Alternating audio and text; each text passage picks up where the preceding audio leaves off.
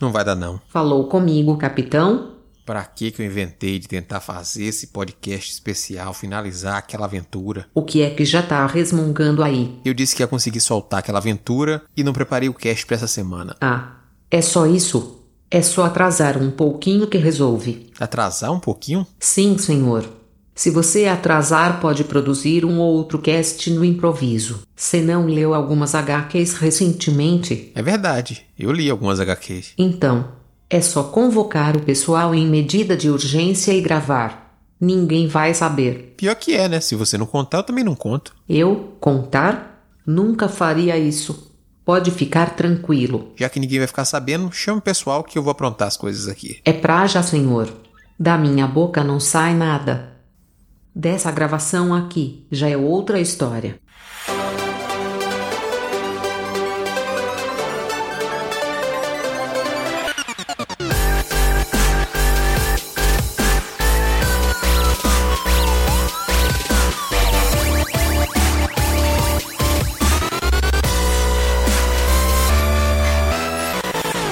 Saudações, exploradores e exploradoras de universos! Sejam bem-vindos a bordo da astronave Interlúdio para mais um episódio do Multiverso X. Eu sou Ace Barros, o seu capitão, e eu estou aqui com ela, sempre me dando apoio, a minha inspirada ajudante Holly. Obrigado pelo inspirada, mas ajudante não, por favor. Meu cargo na nave é imediata. Gostaria que fosse lembrada de tal forma magnânima a qual mereço. Mas o senhor está empolgado.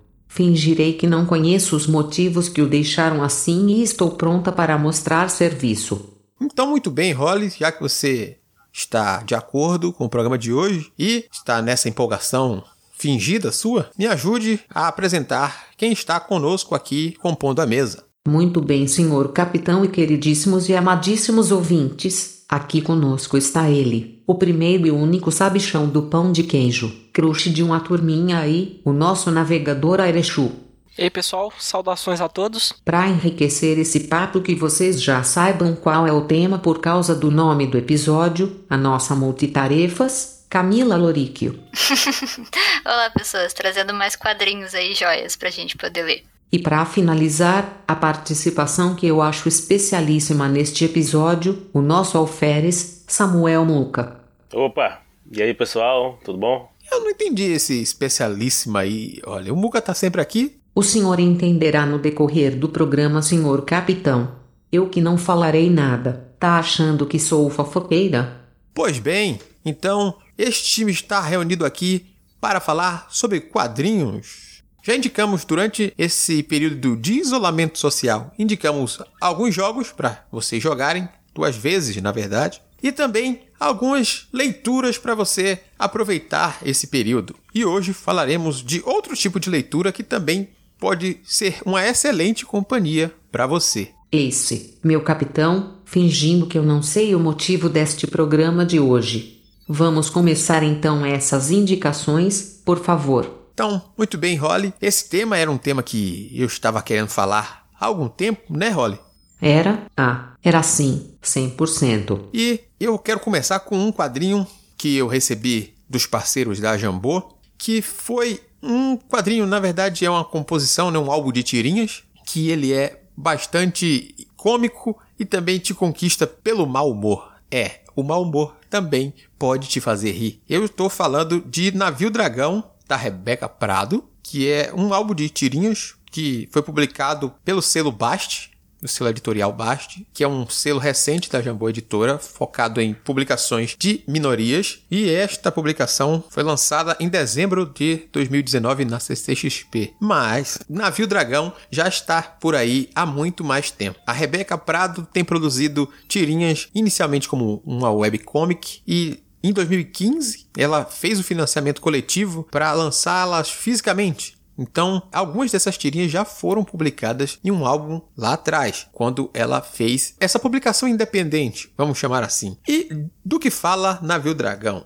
Navio Dragão conta a história da pequena Viking chamada Leaf, que é uma garota ruiva que é bem mal-humoradinha, mas tem uma língua afiada, tiradas sarcásticas, sempre carregada de acidez, o que gera diversas situações que são muito bem humoradas, pelo menos para nós que estamos lendo, porque os outros personagens das tirinhas sofrem com essa língua afiada dessa pequena viking. O álbum é composto de diversas tirinhas, algumas inéditas nessa edição. Também traz algumas tiras do Carne, que é o pequeno cachorro que acompanha ela nessas aventuras. E foi uma das coisas mais rápidas e legais de ter lido nesse período de isolamento, justamente por causa desse tom de humor e também, né, as críticas e acidez que carregam as páginas de Navio Dragão. Se você não acompanha nossas publicações no site ou no Instagram, você está perdendo alguns dos conteúdos que a gente também faz. E lá vocês podem ver algumas imagens do álbum e ver como ele está bonito. Porque além de trazer diversão pra gente, a gente tem aquele álbum tamanho grande, capa dura, simplesmente lindo de a gente ter numa coleção e que vai acrescentar em muito ao objeto, né? O livro não é apenas o livro conteúdo em si, o livro objeto também faz parte do desejo de consumo de boa parte de nós, leitores, não dá pra mentir isso. Eu gosto muito de Navio Dragão. Eu acabei ajudando lá em 2015, né? Que você comentou, na campanha do Catarse. Aí, tanto que eu tenho até o Baleia. Acho que é o Baleia 1, Baleia 2, eu não lembro. Mas eu lembro que vinha uma categoria com mais algumas das tirinhas da Rebeca. E é aquele livro que te deixa muito felizinho, sabe? São, é, é, é que tirinha, eu acho tirinha uma coisa muito difícil de fazer, particularmente. Porque você tem pouco tempo para conseguir passar uma mensagem e ela tem que ser muito específica, sabe? Ou nenhuma mensagem, mas que seja intencional, essa, essa coisa da nenhuma mensagem. E a Rebeca faz isso muito bem no Navio Dragão, sabe? Em pouquíssimo tempo você já entende quem é Leaf, quem são todos os personagens, tudo, tudo, tudo que ela quer passar, você consegue já, já absorver muito rapidinho. Então, eu gosto muito da leitura. Direto eu pego de novo pra ler. Aí quando eu vi que teve essa nova edição, ainda está nos meus desejados. Estou ansiosa para vê-la pessoalmente, que eu ainda não consegui ter oportunidade. Mas é muito bom, é uma leitura muito gostosa. É uma coisa que é, é, realmente divertido e essa questão de ser tirinha, ter o, o, timing tem que ser perfeito, senão a tirinha fica meio estranha, né? Uhum. Às vezes tem uma tirinha de três quadros, uma tirinha de dois quadros, esse é o tempo que você tem para fazer a sua piada ou su, o seu texto fazer algum sentido. E é muito bom o modo como a Rebeca consegue fazer isso, né? E como ela usa realmente dessa acidez da personagem para tirar situações do tipo, uma que é dois quadros que um viking chega para ela para perguntar: "Que tal o meu novo bigode?" E ela responde: "O bigode é o menor dos seus problemas." É. ela é muito lindinha. Por aí você tira o tom que ela faz das coisas. E, e, e, o contraste também é muito bacana de ver, porque tem toda essa acidez e a personagem é sempre desenhada muito fofinha. Eu traço da Rebeca e as aquarelas fazem com que tudo seja muito bonitinho e todos os outros personagens são todos legaisinhos com ela e ela sempre respondendo dessa forma. Você ri pelo contraste das situações também. tá de ovo virado. É o, é o seu longa viking. É, ela tá sempre nessa. É, a pessoa chega na, na, janela pra esperar ela acordar. Eu, eu sei que você tá acordada, mas eu não vou abrir o olho porque eu sei que você tá aí. Tipo esse tipo de coisa. e também tem situações geradas por aparições da cultura pop do livro também. Tipo, tem uma participação do George R. Martin que ela chega com uma lista de nomes e diz: pode incluir essa lista no seu livro. Ela sabe que sempre mata os personagens no, nas obras de arte de Martin. Aproveita. Ela faz de propósito as coisas. Não sei se o senhor aceita indicações. É. Faz um Death Note aí. Eu tô usando o Martin pra é isso. Verdade. E eu gosto que o traço da Rebeca é muito fofinho, né? Então você tem as maiores absurdos que a Leaf fala com uma aquarelinha muito delicada. e essa edição, além dos quadros que eu falei, dos, das tirinhas e dos quadrinhos do próprio Carne, que é outra figurinha à parte, que o cachorro tá apaixonado por uma ovelha, tem umas páginas duplas com umas aquarelas bem grandes, assim, que mesmo que não, não façam parte de uma tirinha específica, é uma coisa bacana de se ver, assim, que a arte tá muito bonita, dá vontade de você colocar na parede, em outro canto, assim. É muito bonito o trabalho. A edição ficou muito bacana. Tem um cantinho de prints que eu deixo na parede, é, que eu tinha organizado todo o meu cantinho de trabalho, coloquei quadrinho, daí a maior parte é print de gente que, que eu curto, ou do, dos coletados quando a gente vai em FIC, essas coisas, né? Que a gente gosta de papel. Aí tem uma da, da Rebeca na parede, que foi, eu acho que até que veio com o, com o Catarse, que veio vários printzinhos, ou foi alguma coisa que eu peguei no FIC. Mas era é uma garotinha sorrindo, assim, aí em cima é ninguém, embaixo te perguntou. É lindo. assim, é muito bom você sentar para trabalhar, sabe? Aí você recebe aquela energia, daí você fala, ah, perfeito, é isto. E é isso, o tipo de humor da personagem é esse. Eu até botei na resenha que ela estava preparada para o isolamento social, porque ela só quer distância das pessoas. Nesse momento que para ficar longe, Visionária. ela já estava preparadíssima. Uhum, visionária. Então, com essa indicação rápida, eu sugiro que vocês, se quiserem saber um pouco mais ou visualizar como são as tirinhas que eu falei, vão até o Multiverso X ou acompanhem lá no, no Instagram para ver isso ou procurem na internet por mais e mais tirinhas. Ela publicou algumas tirinhas digitais, então você encontra algum desse conteúdo já para ler antes de consumir essa edição. Mas eu recomendo demais essa edição que tá muito bacana, muito bonita, que tem aquele must have, né? Tem uma, uma coisa a mais para você colocar na sua estante. Então, deixe o mau humor de Leaf te contaminar para fazer você ficar com um sorriso na cara neste período de isolamento social. Importantíssimo. Vamos lá, senhor Samuel. A Holly disse que a sua participação aqui era especial e eu quero saber o motivo. Então, a grande graça é porque um deficiente visual está indicando uma HQ, né? E por que que eu estou indicando Guarás, a outra margem do Felipe Castilho? Porque lá no projeto de financiamento recorrente dele do Catarse, todas as, as imagens são descritas. Então, pessoas com deficiência visual como eu, que usam leitor de tela e tudo mais, podem ter a oportunidade de, de acompanhar umas histórias do Felipe Castilho em de HQ, em formato HQ também. E é muito legal. Então, para começar, por favor, minha querida imediata Hall e nossa rainha aqui, traga-nos a sinopse. Obrigado pelos elogios, meu lindo. Alguém aqui sabe reconhecer o meu valor, sabe? Pois bem, vamos à sinopse. Existe vida no Cerrado, e existem histórias que só esses lugares podem nos transmitir, algumas delas bem conhecidas, mas contadas a partir de um ponto de vista bem diferente do que aprendemos. Em Guarás, você acompanhará uma família de lobos guarás em uma jornada de gerações que atravessará o Cerrado e o mundo dos sonhos.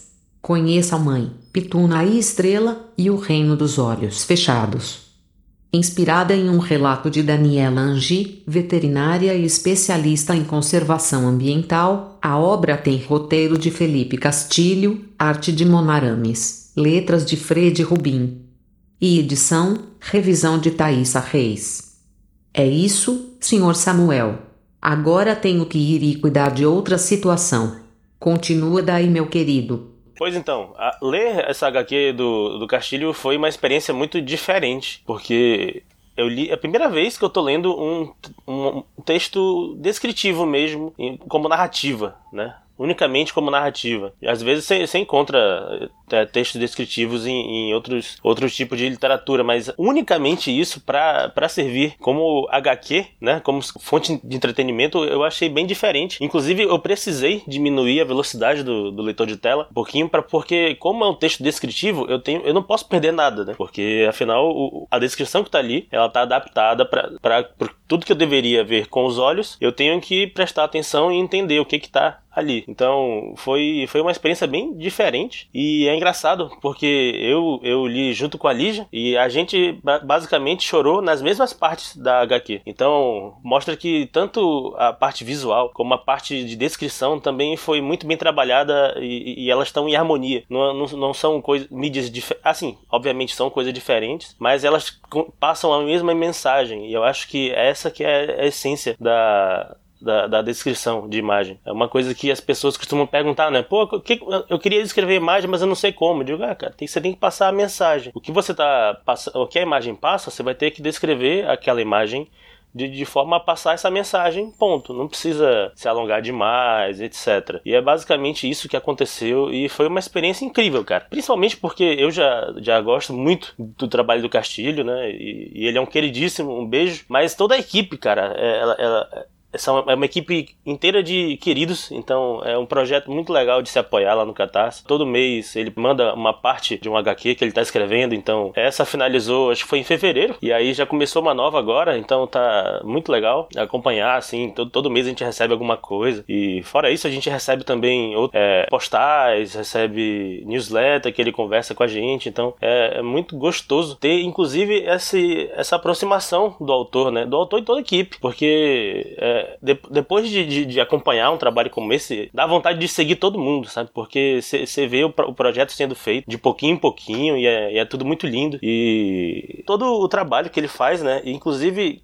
ele, ele botou também na newsletter a entrevista que originou essa HQ. Ele entrevistou uma veterinária que trabalha no, no, no Cerrado e ela eh, viaja muito de uma cidade para outra, né? Então ela falou que encontrava muitos animais mortos ou feridos na beira das estradas, né? Porque, infelizmente, a gente está invadindo o espaço deles. Então, o que acontece é que ela tenta afugentar. Quando ela vê algum animal perto, próximo da, da estrada, ela afugenta, ou então, ela, se ela vê ele ferido, ela tenta é, cuidar dele, etc. E a história é mais ou menos essa, né? A história é essa, de lobos guarás, né? A mãe, o filho Pituna e a filha Estrela, e os três vão descobrir por conta própria, né? Como funciona toda essa questão da estrada, porque eles chamam até de, de rio escuro, então para eles é... Eles têm noção totalmente diferente da nossa, né? Uma visão bem, bem pessoal e, e próxima de, e empática de, de animais, como eles veem a nossa sociedade e como a gente acaba invadindo um espaço que era deles. É, é uma parte muito marcante, inclusive, logo no início do da HQ, é que a, a mãe fala pros, pros filhos, né, que ela, como nós éramos antes do, dos homens chegarem aqui. É, aí um pergunta, feios que dá dó? O outro responde, peludos porém pelados e tal, e ela fala, não, nós éramos livres, né? E é quando ela se depara com a estrada, que é um lugar que eles não podem ultrapassar pelo risco, né? Que, que, que representa para eles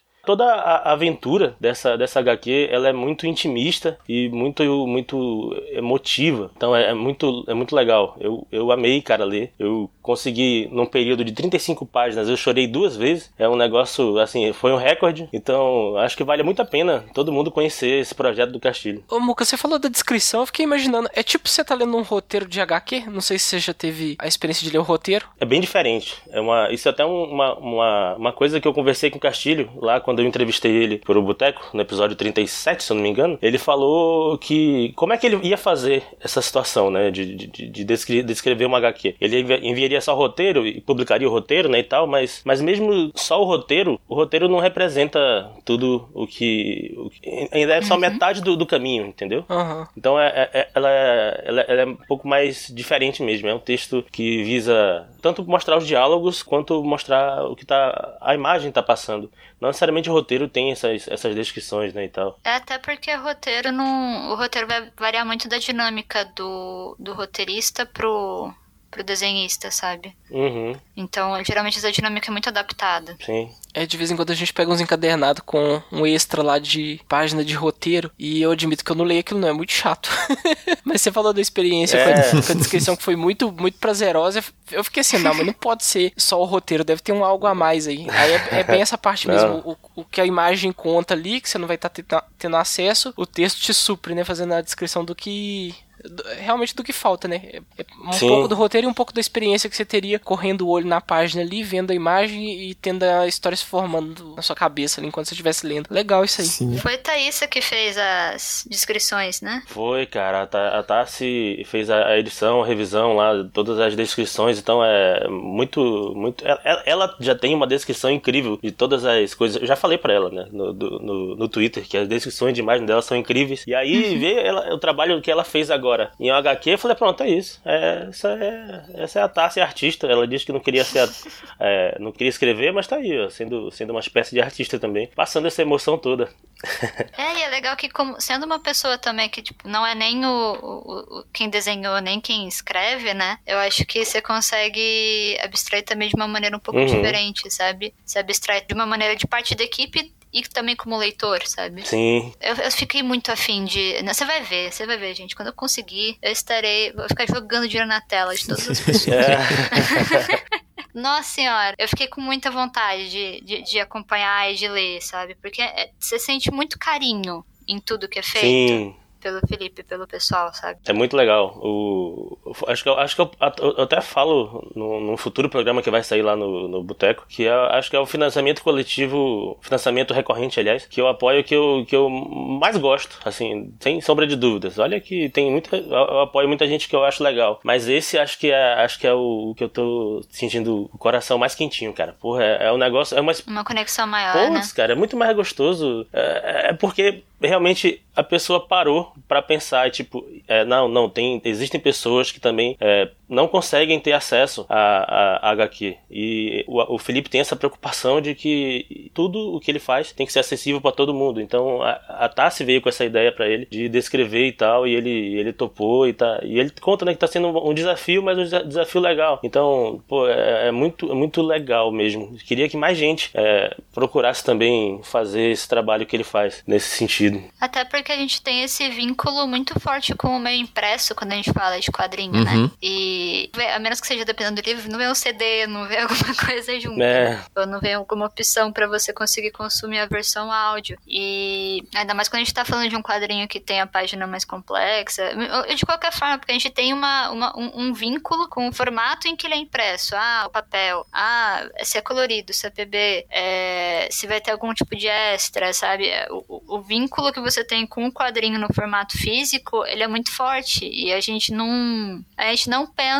Na, na quando a gente fala um e-book de um livro de prosa ou coisa assim, fica um pouco mais próxima, né? Porque ah, você tem um leitor de tela e tudo mais, mas você tem uma, você tem uma etapa a mais que a gente muitas vezes não pensa em fazer quando a gente tá falando de quadrinho. Uhum. Por, por, isso que eu digo que é uma experiência muito diferente. Uhum. É diferente de, de, por exemplo, alguém ler para mim o que que tá rolando. Ali é uma. Eu, eu sinto, não sei nem explicar, cara. É uma, é, é uma experiência bem nova para mim. E você fica independente também para poder ler, né? Você não depende de alguém te descrever, sabe? Você pode falar, vou ler várias páginas hoje, vou ler uma, vou ler dois minutos só. Eu acho que é isso uma das coisas mais legais, é, é justamente a independência, né? De, de, uma coisa que quando a gente é, possui alguma deficiência, a gente, a gente sente falta em diversas partes da, da, da sociedade, né? Da nossa, da nossa vivência. E quando na parte de entretenimento, sobretudo de quadrinhos assim que a, a princípio é algo inacessível e quando ela se torna acessível para que a gente possa ler algo de forma independente, porra, é, é, é, muito gostoso. Eu acho que o prazer maior vem daí, sabe? Uhum. E como o Samuel falou, essa é só a primeira. Guarás é só a primeira história desse financiamento coletivo, uma, um novo álbum, uma nova história está sendo construída agora. Essa primeira história tem com, um, conexões com outros trabalhos do Felipe, que é o, o, legado folclórico, de certa forma, também ali. E pelo que eu vi da arte, é muito bacana também, é muito é, bonita. Uhum. Muito bonita como ela é feita, assim. E, e, já que a pessoa consegue descrever e te emocionar, isso é um, uma parte que é muito bem feita na obra. É uma coisa que tem algo a mais. Esse ter a, esse algo a mais é o que faz toda a diferença. Com certeza. O, o Felipe falou que essa, que essa HQ ela faz parte lá do, do, do legado folclórico e, e vai refletir um, algumas coisas que, que mostraram aí. Vai refletir no, no quarto volume do, do legado. Então, agora eu, eu simplesmente que ainda não comecei a ler o legado, vou, vou ser obrigado, né, cara? Eu fui. Infelizmente, é. né? É, um grande sacrifício, um grande esforço. É o jeito, é o jeito. Mas é isso, gente.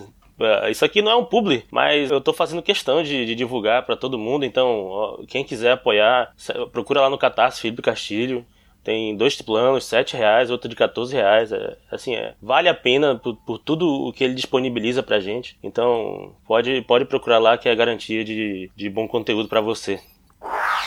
Aproveitando, Muca, que você falou sobre uma história que te emocionou, quero falar sobre uma obra também que me emocionou bastante e me fez pensar algo totalmente diferente, que foi como é possível você se emocionar lendo um texto de quarta capa de uma obra que eu nunca pensei que fosse chorar antes mesmo de abrir o livro, que é Saudade da Melissa Garabelli e do Felipe William. Esse texto que eu citei, ele é escrito pelo cineasta e produtor de conteúdo Léo Juan, ele fala um pouco sobre esse sentimento dele em relação a HQ Saudade, e, e só aquele texto já me preparou para o que eu tinha que encarar pela frente ali. Mas não satisfeitos, a gente tem a introdução da própria Melissa falando sobre o que influenciou ela a querer escrever essa história, em como o trabalho de resgatar animais e especialmente a tragédia que aconteceu com um dos cães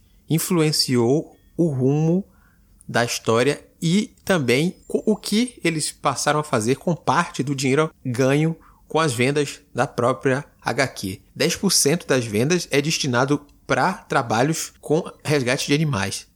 Eles tiram desse dinheiro que a gente sabe que produzir conteúdo, quadrinho, livro, a gente, o, o, próprio produtor não sai também, geralmente com uma parte muito alta, e mesmo assim eles fizeram questão de destinar parte para esse tipo de trabalho. Só de ler essa história que eu também não vou contar, deixar para vocês entrarem em contato, para vocês se emocionarem pela própria, pelos seus próprias mãos aí, para vocês chegarem até lá. E depois a gente ainda tem também um prefácio feito pelo quadrinista Vitor Cafage, que ele apresenta também Saudade e fala sobre a relação dele com animais como ele era uma criança solitária, uma criança que, fica, que preferia muito mais a companhia dos animais, preferia contar os dias da semana para acabou a aula, vou pro sítio dos meus avós, vou ficar aqui com os animais, que esses são meus amigos mais sinceros, aquele amizade que se entrega totalmente para você, que é um tipo de relação que é bem diferente de uma relação humana, por mais que a gente tenha as nuances das relações, a gente vai ter várias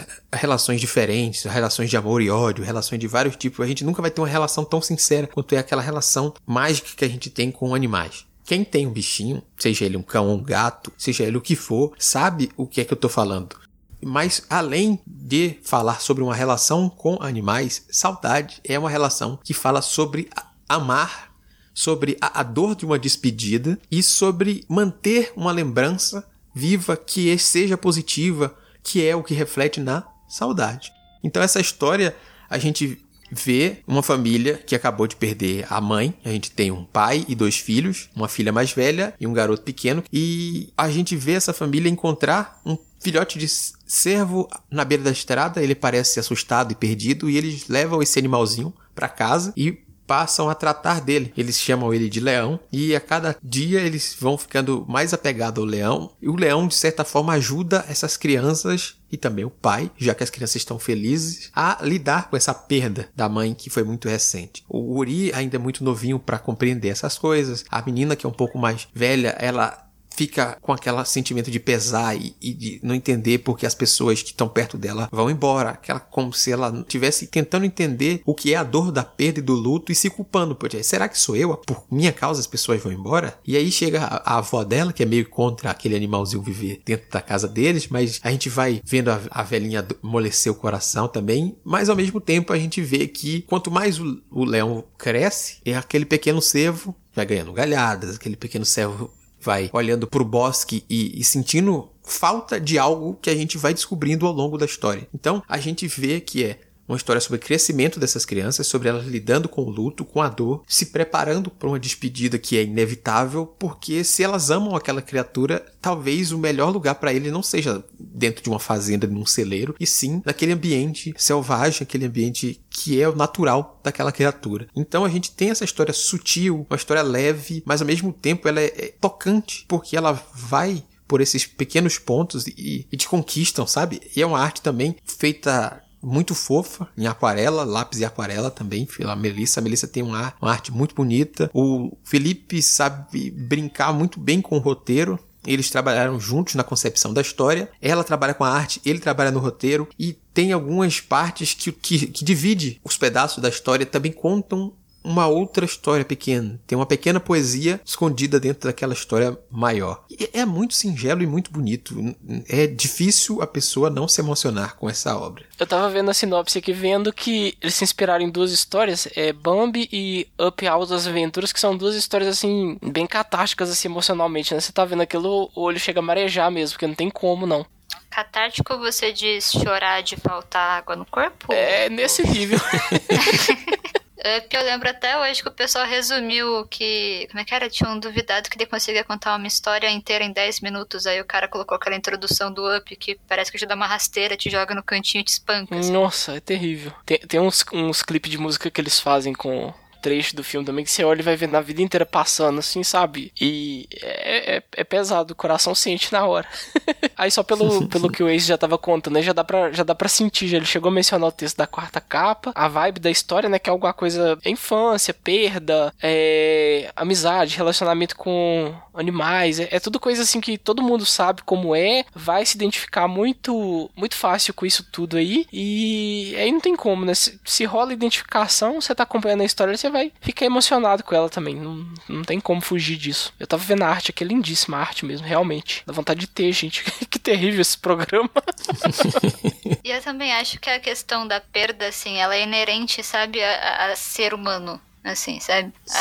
A, a gente tem que lidar com a perda, a gente vai lidar com a perda, não tem como. Tanto que a gente não conversa muito sobre isso, sabe? Acho que é por isso também que a gente, eu digo nossa sociedade, dependendo de onde a gente vive. Mas uhum. você não é acostumado a lidar com isso. Então, quando você lê um quadrinho, você vê filme, mesmo que seja desde, desde jovem, isso já te ajuda a refletir sobre algumas coisas, sabe? E é, é um tema que, assim, é, é universal, né? E isso eu também citei na resenha, que também tá lá no, no Instagram e no site, que é essa questão, que ela toca tanto os adultos quanto os mais jovens, porque é universal, realmente. Todo, todo mundo vai ter que, em algum momento, lidar com, com essa questão da perda, entender a naturalidade da coisa, que se separar de pessoas ou animais que às vezes que você ama, seja por circunstâncias quais forem, também faz parte e, e, e não é algo que você deva levar com a dor para dentro de você. Você tem lembranças boas, você tem aquela sensação boa e aquilo que vai lhe fazer voltar para aqueles momentos sempre que é a saudade. Em vez de você tratar isso como uma coisa negativa e ruim e carregar só a pior parte desse amor que você teve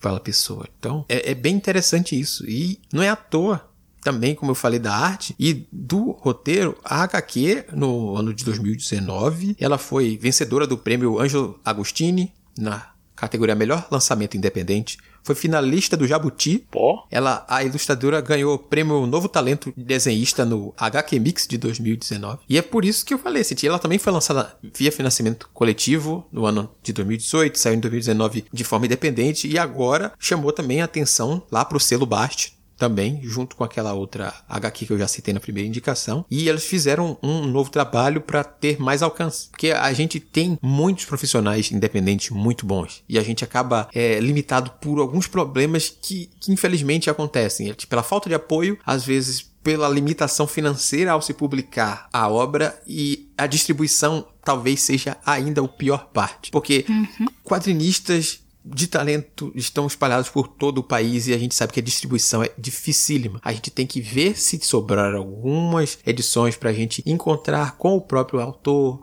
pagar fretes que às vezes não são fáceis de a gente digerir e coisas do tipo que dificultam a gente ter acesso a esse tipo de material. E quando uma editora maior compra o seu trabalho e compra essa briga de te levar para outros lugares, você vai ter uma tiragem que é mais acessível, você vai ter acesso em livrarias de diversos tamanhos, das grandes redes ou as livrarias menores que tiverem contato com a editora, e isso facilita o acesso da gente a esse tipo de trabalho. Isso é, é muito importante ver também que, a, que editoras passam a cada vez mais dar valor a esses produtores de quadrinhos nacionais. Total, acesso é bem a palavra, sabe? Porque é, é, muito difícil você, independente, conseguir lidar com todos os elementos de uma cadeia, sabe? Você tem que lidar com essa publicação, você tem que lidar com contato público, você tem que lidar com divulgação, é, e ao mesmo tempo, geralmente você não vai conseguir viver disso, então você também tem que manter uma outra vida que pague suas contas, né? Tanto que, por exemplo, daí você vê um, um catarse recorrente, tipo do Felipe, você vê parcerias que, que vão tendo que ser feitas dentro do mercado independente para a sobrevivência do artista né? Uhum.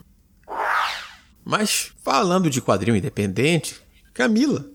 Hum, também trouxe um. É, pior que a gente acabou calhando as mesmas temáticas, né, gente? Eu, eu adoro sintonia, tá vendo? Sintonia é uma coisa maravilhosa. Porque o meu também tem bicho, também tem coisa de chorar, também tem quadrinho independente. Eita. é, a minha indicação de hoje é o 13, da Camila Abdanur, Kalak, nas redes sociais. Bom, vou ler a sinopse que eu acho um pouquinho mais fácil. Olivia é uma garota que, ao adotar seu 13º gato preto, recebe a visita de um ser mágico. Tina, que lhe oferece três desejos. Indecisa, Olivia não sabe o que pedir e acaba sendo obrigada a conviver com a recém-chegada até descobrir o que realmente deseja. Ele também foi um, uma campanha de financiamento do ano passado. Sim, do ano passado. Eu tive que conferir porque o tempo é uma ilusão e eu já perdi total controle dele.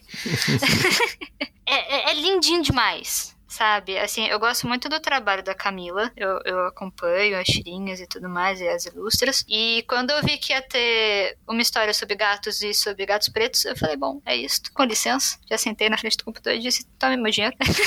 é uma história muito legal, ela tem uma delicadeza, essa, ela tem uma agilidade muito gostosa de acompanhar. E ela também tinha fechado na época da campanha uma parceria com o Abrigo Balaio de Gato, que eles têm um trabalho super jóia lá de abrigar bichos de rua, principalmente gatos. E tem um monte de gatinho preto. Né? E, obviamente, porque infelizmente eles sobram bastante nos, nos abrigos. É, por, pelos mais variados motivos. Inclusive, eu tinha visto que, porque o pessoal acha que eles não saem bem em fotos. Que loucura! Que absurdo! É, Instagram, né? Tipo, você vai lá, tem que postar foto do seu gato, e fica mais difícil porque ele é preto e tal. Caralho, é, não é, é possível. É, é impressionante. Os motivos pelos quais as pessoas adotam gatos. É fantástico. Enfim, aí ela fez essa, essa parceria e se não me engano, ela ia divulgando algumas fotos dos gatinhos pretos que estavam em adoção e tudo mais. E eu, como uma pessoa que teve uma gatinha preta por 17 anos, aí eu fiquei muito tipo, nossa, maravilhoso, né? Já tive bastante gato e eles sempre apareciam na minha vida, assim, sabe? Tipo, a gente nunca foi nem em feirinha de adoção, eles só apareciam na casa e ficavam nela de forma orgânica. Então, é, né, as coisas loucas. Aí eu falei, ah, perfeito, né? Então sempre que tem alguma coisa de gatinho preto, a própria Camila também tem o Salem, que é um gatinho super super fofo, pretinho também. Então, eu já tinha também uma pré-conexão aqui com essa história. é, e é, é uma historinha muito rápida, muito gostosinha, sabe? Ela tem. É, ela consegue passar você consegue ter essa conexão com todos os personagens muito rapidamente. Você tem uma, uma releitura de Aladdin aí muito bem feitinha. Porque a, a Tina, que é, vai, quase uma gênio da lâmpada, ela tem essa tem uma dinâmica um pouco parecida do gênio com Aladdin. É claro que de outra forma, mas a dinâmica deles é, mu é, muito de parceria, né? E a das duas também é de uma parceria que vai virando uma relação muito próxima, é muito legal. O jeito como a, a Camila coloca isso, e ela é curtinha, sabe? São, são o quê? 70 páginas? 60, 60 e poucas páginas só. E você consegue se conectar com todo mundo. Cada um dos gatinhos tem uma personalidade, os três gatinhos. É, os conflitos são muito legais, as resoluções são muito, são muito divertidas é, e é bem emocionante, assim. É, ela consegue fazer você se conectar com os personagens, com todos os gatinhos e com a situação da Olivia e conseguir fazer um fechamento que te deixa emocionado e com o coração quentinho ao mesmo tempo, né?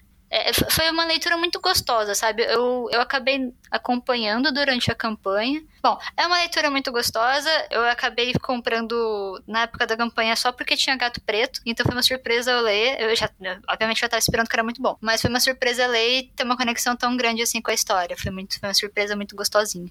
Ah, isso é, é o que interessa. A surpresa gostosinha é sempre a, a melhor parte dessas coisas. A gente quer um quadrinho geralmente é para isso, é ele tocar a gente, seja para ele divertir, como a primeira opção, para ele, ele, entreter ou, ou para ele ir mais fundo também. Aí quando ele vai tocando a gente de, dessas diversas formas, a gente fica mais próximo dele. Eu tava vendo aqui o traço do personagem, é um traço caricato, mas um traço da Camila é, é, é, bastante marcante, dá pra ver a diferenciação dos personagens. Os gatos, eu tava vendo a cara dos gatos. Sim. Cada gato, apesar de ser, serem três gatos pretos, cada um deles tem um shape diferente, um formato diferente, as, as cabeças, os nomes dos personagens também. É engraçado aqui, tem um gato que só tem um olho, o nome dele é, é maravilhoso. Aí tem um gato aqui que tem um olho bem grande, parece o ET Bilu, é, tá Bilu. Não, é. no, na, na cartelinha de sticker que veio, veio o biluzinho escrito busca e conhecimento. É maravilhoso. É muito engraçado, dá pra ver aqui o, o, o, porquê de cada nome deles aqui também. É... Eu fiquei curioso de, de tentar ir atrás dessa HQ, ver se ainda mesmo depois do financiamento ainda dá para conseguir, nem que seja em formato digital, se tiver ainda possível. Tem, eu acho que ela abre a loja por temporada. É, olha, pela última vez que eu tinha conferido, a lojinha não tá aberta, mas é só ficar atrás dela nas redes sociais. Ela tá sempre online no Twitter, no Kalak. E ela com certeza vai anunciar quando a lojinha estiver aberta. Então, todas as coisinhas dela são muito legais. O traço dela, é exatamente o que você falou, é um, é um, traço muito marcante. Você sempre sabe quando qualquer coisinha é dela, sabe? Isso que eu gosto muito quando, quando o traço tá muito definido. E tudo dela é muito, muito, muito legal. Tem, tem muito carisma. Uhum. E eu tô, tô acompanhando aqui durante a gravação o vídeo da campanha do financiamento, entrei na página do financiamento, né? Ele já está fechado, que como a Camila falou, aconteceu no ano passado. Uhum. Mas aqui, pela, pelo vídeo da campanha, você consegue saber um pouco mais sobre a história e acompanhar um pouco mais o traço e algumas amostras do, do próprio quadrinho. Aí você vê essa coisa de que dá para reconhecer é um traço bem atual, né? Um, um, um estilo que é bem comum, principalmente nas animações atuais do Cartoon Network, é uma coisa que remete até a, a, a obras tipo Steven Universe. E, e, e, é um traço limpo, uma história em PB, uma história em preto e branco, mas que você consegue perceber todo, todo o que ela quer passar na, naqueles quadros ali. O melhor argumento possível é uma história sobre gatos pretos. então já é, mano. Isso só já, já, já, já, é o melhor argumento possível pra você conhecer a obra. Fiquei bem curioso para ver também. É muito divertido. É uma historinha rapidinha que você fica com o coração quentinho e todo mundo é legal. Lembrando que eu acabei de conferir é, que ela tá no Tapas. E você consegue ler o começo da história do 13 lá no Tapas. Então é só procurar o perfil dela lá. E você consegue ler gratuitamente o comecinho do 13, o da fada sápica e uma página só. Que é muito legal também, a, que é uma proposta de. Em uma página você tem uma história inteira. Enfim, tapas. Vamos lá. Para fechar, então eu trago uma última indicação. Essa já tem um quê de saudade de retorno, talvez, também nela. Holy Avenger foi um dos lançamentos de quadrinho nacional mais importantes do início dos anos 2000, ali do final da década de 90, início dos anos 2000. Ela durou de 99 até 2003. Chegou a participar de um concurso de mangás estrangeiros no Japão, onde foi considerado pelo ministro da cultura japonês como um mangá realmente. Então, mesmo ele não sendo leitura tradicional no sentido oriental, de trás para frente, a gente tem um mangá nacional com 40 volumes que foi muito importante também para que outros quadrinistas vissem que era possível lançar mangás no Brasil. Mas, além de sua importância de ser uma obra que também compôs o início do cenário de Tormenta e fez muita gente acompanhar não somente HQ como o RPG, Holy Avenger agora retorna, não com a mesma com os mesmos personagens, mas com a mesma equipe criativa em Holy Avenger Paladina. Após 20 anos do início daquela saga, temos o início de uma nova saga. Então, diferente dos outros volumes que a gente falou até agora, das outras indicações, que eram obras fechadas em si, essa que eu estou indicando aqui agora é o início de algo maior. Então a gente tem dentro desse volume de Holy Avenger Paladina cinco capítulos. É, é, a mesma coisa de como se a gente tivesse cinco lançamentos mensais compilados aqui, como é, foi na época. Tem exatamente o mesmo número de páginas da obra original dos lançamentos mensais da obra original. Ela é muito bacana porque a gente tem esse retorno a um novo mundo de Arton, que possibilita, então, quem não conhece a história original, ler um HQ muito bacana, uma história divertida e empolgante. Quem já leu somente o Holy Avenger também pode ler sem prejuízo. Agora, quem quer aproveitar mais desses detalhes é aquela pessoa que é fanática por Tormenta, pelo mundo de Arthur. Tem um, um porém só. Se você quer evitar spoilers ou se importa muito com a ordem cronológica dos acontecimentos, você prefere ter lido tudo que veio antes, antes de poder consumir Rola Avenger Paladina. Ela é o lançamento mais recente que acontece depois do lançamento dos livros A Flecha de Fogo e A Deusa no Labirinto. Então, ela traz meio que consequências dessas histórias para dentro deste novo mundo de Arton que é apresentado aqui. Mas, ignorando isso, você ainda vai conseguir ler e se divertir, porque a história te apresenta, de forma básica, todo esse contexto. Então a gente tem Paladina, a personagem principal. Isso mesmo que você entendeu. O nome da personagem é Paladina e tem um motivo que é explicado na história porque uma criança se chama Paladina em vez de se chamar Maria ou algo do tipo. Ela é uma jovem que tem uma forte ligação com Calmir, o deus da justiça. Ela foi salva por ele ainda na infância de um acontecimento que inclusive acabou deixando a sua mãe louca. Ela foi levada pelo deus da justiça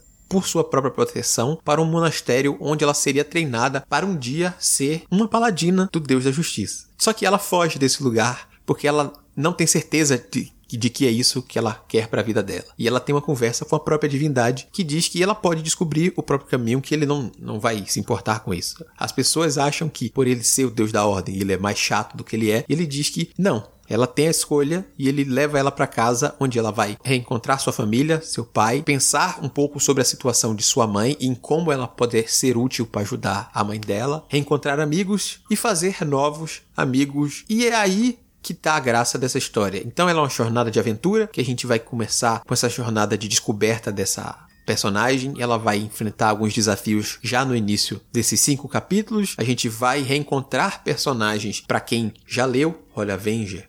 Para quem já leu outras obras de Tormenta, a gente vai encontrar easter eggs ali dentro, mas nada que te cobre você não poder começar, né, mergulhar neste mundo através dessa obra. Isso é muito importante porque eles lembraram de não afastar o novo consumidor. É muito importante você não apenas trazer algo para quem já conhece, mas deixar o caminho aberto para que outras pessoas também se encantem por esse trabalho e aproveitem todo esse backlog, né? Todo esse resto de conteúdo que tá para trás. É incrível você também chegar no mundo que você tá se apaixonando e dizer: "Opa, mas tem isso aqui? Ah, tem também isso aqui. Ah, eu quero ler só quadrinhos. Tem esses todos. Tem livros também? Ah, eu vou para os livros. Ah, não quero jogar RPG. Tudo bem, não tem problema. Então, eu acho que é uma coisa muito bacana você entrar no mundo dessa forma. Quando eu vi que estavam para lançar Holy Avenger, a primeira coisa que vem na em mente, assim, pra quem já conhece, já acompanha a Tormenta e as publicações dessa equipe criativa já há algum tempo, é aquele sentimento de nostalgia, de nostalgia né? Fala, poxa, quero reviver de novo aquilo que eu vivi lendo os quadrinhos, os RPGs lá algum tempo atrás, agora passados 20 anos, como, como tá o humor do Caçar, o traço da, da Erika, se tão do mesmo jeito que eu lembro, ou se, com certeza devem ter melhorado, né? eles devem se, é, ter se aperfeiçoado nesse tempo aí. Então fica sempre aquela curiosidade. Eu ainda não tive, não tive oportunidade de ler, mas é um dos que é, tá naquela lista imensa do, do era para breve, porque sou fãzão dos dois. Gosto muito do trabalho anterior deles, do que eles fizeram em Tormenta, em Vende, a importância que o, o mangá tem para mim e pro cenário de quadrinhos de mangá no Brasil é, é enorme, então é só só elogios para ele, eu vou puxar a sardinha para eles o tempo todo. Tô bem curioso. E também as repercussões, né, o que vem aí pra Tormenta agora com o Tormenta 20, a, os acontecimentos que a gente viu nos dois romances que você citou que alteraram bastante algumas coisas do cenário e como vai ser reencontrar essa Arton um pouco modificada, um pouco diferente do da Arton que eu conhecia e viver de, de novo uma história de mangá ali com o Caçaro no roteiro e a Erika nas ilustrações, né? traço belíssimo dela. Tô bem curioso para ler espero fazer isso quanto antes. Eu também fiquei bem ansiosa para ler, particularmente, porque eu não eu não conheço tanto assim do mundo, né? O que eu tenho mais de referência são os quadrinhos. É, que aliás é por isso que eu estou aqui no multiverso. Né? Coincidência. Né? que coisas. eu conheci a Camila por causa da resenha de Holy Avenger. Exato. Foi a primeira vez que eu tinha lido o nos quadrinhos, né? Que eu falei, nossa, eu tinha uma amiga minha, curtia muito RPG, uma amiga de ensino médio, e ela tinha até aquela a revista que, que veio até na edição definitiva, né? nas últimas folhas. Como é que chama aquela revista aqui? A arte de Holy Avenger. A arte de Holy Avenger. Esta mesmo. Ela tinha até ela bonitinha e tal, então, direto ela me mostrava, ela tinha uns grupos de RPG que jogavam. A gente morava em cidade diferente, então eu acabei nunca participando. E aí, desde então, eu falava, nossa, uma hora quando der, vou ler esse negócio. Uma hora quando der, vou ler esse negócio. Mas aí acabou nunca dando, né? e aí, quando saiu a edição definitiva, eu acabei pegando pra dar uma lida. E daí, nossa, eu fiquei apaixonada. Falei, nossa, que delícia, sabe? Acho que a palavra é essa. Você se sente chegando num mundinho muito bem recebido, né? E quando eu vi que ia ter esse outro, eu falei, ah, sim. Sim. Então tá na minha lista. No meu caso, dificilmente eu vou ler, mas eu tô igual um sanguessuga aí no, no Ace. E aí, Ace? E aí, e aí? O que aconteceu agora? E agora, e agora, e agora? Indicação. Lancem uma versão é. com descrição de imagens. Olha aí, que maravilha. Eu compro tranquilamente, cara. Dentro que eu sou, Ai, eu virei um rato de lore. Ixi. Deixa aqui o recado pro pessoal da Jambô, que eu sei que irá ouvir esse podcast. Fica aqui o recado para que também incluam esse tipo de material, né? Esse tipo de trabalho no material e torne ele ainda mais acessível. Que vocês só têm a ganhar com isso, né? Tanto que em números de seguidores quanto financeiramente, né? Tem mais consumidores, né? É um público maior. Para quem lê também. Aham. Uhum. Ser mais gentilento. Eu acho que de tudo que eu já li, acho que é só o que tá faltando. É só as HQs aí, praticamente, e o conteúdo que já perdi, mas enfim. Aí. Retroativo. É. ah, mas sim, indo para aquilo que o Arechu falou, né? realmente o traço da Erika tá ainda melhor. A gente viu uma diferença já e uma melhora para quem leu The Bride, A Noiva do Dragão, que foi um, um trabalho que eles fizeram pós Holy Avenge, também é ambientado no mundo de Arton, já na ilha da Moreânia do, dos povos animais. A gente já tinha visto aquela evolução. E aqui a gente tem uma coisa que o Caçaro citou durante entrevistas. Ele falou que eles tinham naquela época um prazo muito apertado. E mesmo que a arte da Erika fosse muito bacana, ela tinha que deixar de lado alguns detalhes tanto na, nas ilustrações dos personagens quanto nas paisagens e coisas do tipo. Então, às vezes, tinha que ser menos caprichado para entregar num prazo. Enquanto você tem uma publicação com uma periodicidade diferente, sem esse compromisso mensal, basicamente a gente ainda não tem um número de edições que teremos. O Caçaro brinca que só os próprios deuses sabem, mas o que anima a gente é que isso também não pesa no bolso. Tem consumidores que, ah, como é um quadrinho já, é uma edição mais de luxo, uma edição capa dura, você não vai pegar mensalmente ou trimestralmente, nem nada do tipo. Por enquanto, a previsão de lançamento é anual, a gente vai ter um novo título a cada ano e isso dá tempo para Erika poder caprichar nas suas páginas também. Isso se reflete na qualidade da coisa. E o Caçaro Arechu ainda mantém aquele humor brincalhão dele, ainda mais, mais refinado, como você disse. Tô curioso. Eu, eu não sabia que, que teriam continuações. para mim seria um volume único com a história fechadinha ali, com algum novo evento pra Arthur. Descobri aqui agora que vai ter, vai ter continuações, então promete aí ter mais uma mega saga pro Arthur por algum tempo aí, pelo menos, né? Não sei quantas edições terá, só os deuses sabem, mas, mas vale a pena. A julgar pelo, pelo histórico dos autores ali, vale super a pena acompanhar edição por edição. O resultado final, é, você sai no mínimo é, satisfeito ali, contemplado com aquilo tudo. E foi uma coisa que eu tenho falado nos últimos casts, né, também, que é as últimas duas obras são duas obras muito boas. O, A Flecha de Fogo, para mim, é o melhor livro do Cautela. De acordo. E A Deusa no Labirinto foi o melhor livro da Karen, na minha opinião. Só que eu me senti um pouco distante daquela Arton e das mudanças que eles estavam se propondo. Mas foi só eu começar a ler o Holy Avenger Paladina que eu me senti em casa novamente, sabe? É você voltar para uma coisa que lhe dá conforto, além de ser uma história muito bacana, é aquela, aquela conforto e aquela mensagem de estou em casa. É, isso aqui é o que eu me lembro e é isso que me fez contente e me apaixonar tanto por Tormento. Então fica a minha indicação, pessoas, leiam Holy Avenger Paladina.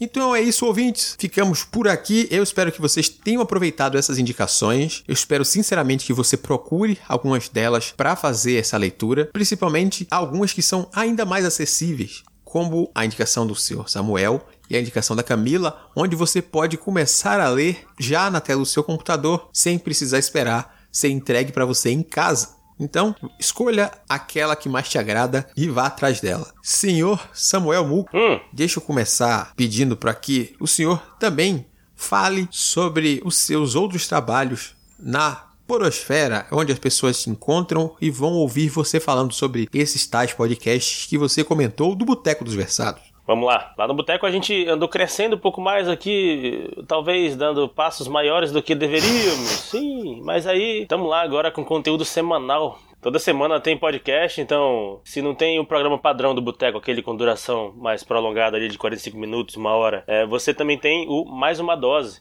que inclusive quem faz as capas é o senhor Ace Barros. Esse programa ele tem como é, proposta ser bem curtinho mesmo, 15, 20 minutos, não passar muito disso, para ser só uma dose, um pouco mais de literatura, um pouco mais de, de, do que andamos lendo e que andamos consumindo, que andamos refletindo de acordo com a, as nossas leituras. E a gente também tem um projeto lá que é o Leia PCDs. É, eu e mais do, duas pessoas com deficiência, todo mês a gente conversa sobre algum livro com essa temática. A gente geralmente critica, mas às vezes a gente também encontra algumas coisas muito legais que a gente elogia e fica muito feliz de que algumas representatividades são bem feitas. E até aquelas que não são bem feitas, mas elas pelo menos levantam alguma discussão que a gente pode trazer pro podcast, apresentar para vocês e tal. Então, a gente tá com um conteúdo bem diversificado, de certo modo.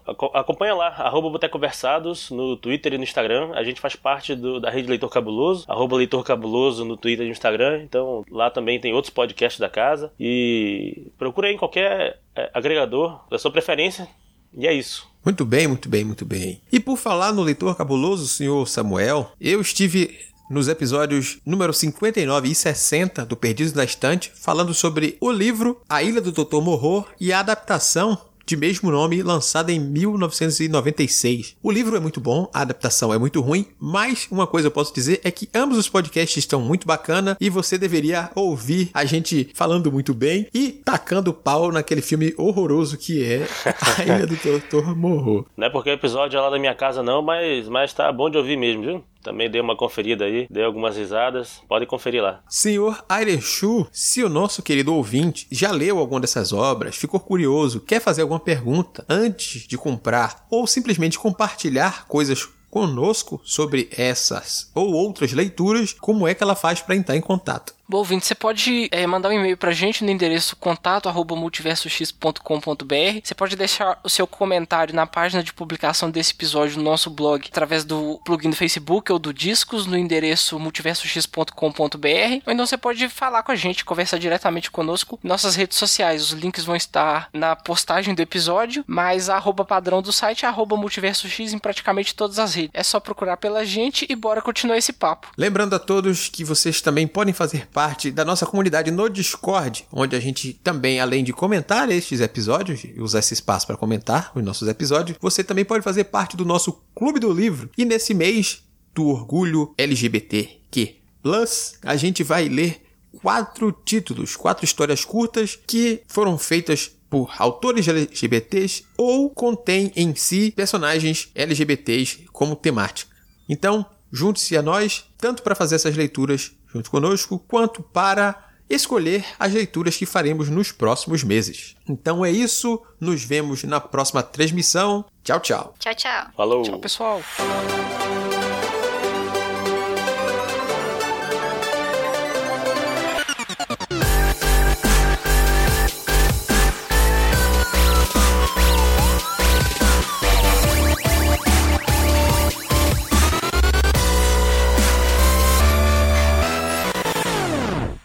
Bárbaro perguntando pra pequena Leaf como é que. Ih. Oh, Morreu? não. É, beleza. Ai, ai. Caralho. A Holly ejetou o capitão. Oh, não. E morreu. Ejetou mesmo? Ainda Cadê? não. Tô chamado Ah, ainda. não. Tá na Tá, chamada. tá Mas on. ele fica em silêncio, daqui a pouco o Dak caiu. É, Dessa esse internet. Saiu da conversa. Ixi. É, beleza. Gente espera. Putz, cara. Não é como se tivesse algum lugar pra ir. É. Quem deve estar feliz é o ex. Já pensou ele tá falando até agora? Achando que a gente tá Nossa, ouvindo. muito triste. Nossa, que legal. O pessoal deixou eu falar sem interrupções nenhuma. Saiu. Ih, saiu agora. caiu. A gente pode fazer agora o resto do programa sem o ex. Aí a É. gente fala tudo, grava. E aí a gente. Ele só insere, ele só insere ele. a- a- as falas dele. Em sério, é tipo, ele tava lá na cabine de comando, aí ele foi ejetado. e a Holly teve que resgatá-lo, ele continua a transmissão dele, tipo eu quando eu fiquei sem internet, aí eu só mandei, tipo, então, gente, É, eu lembro. Ah, eu lembro. Gravação. famosa armação. Aí o Esse, bar- o- o retornaste. de Retornei. Tava eu falando altos papos, altos elogios ao- ao negócio. Ah, a gente falou. Você vai perceber que a gente tava exatamente sentindo que a gente tava escutando isso, mas a gente não tava escutando de fato. Quando você ouvir a É. gravação, você vai reparar. A gente conseguiu prever. Gostei disso. Se quiser retomar a gravação.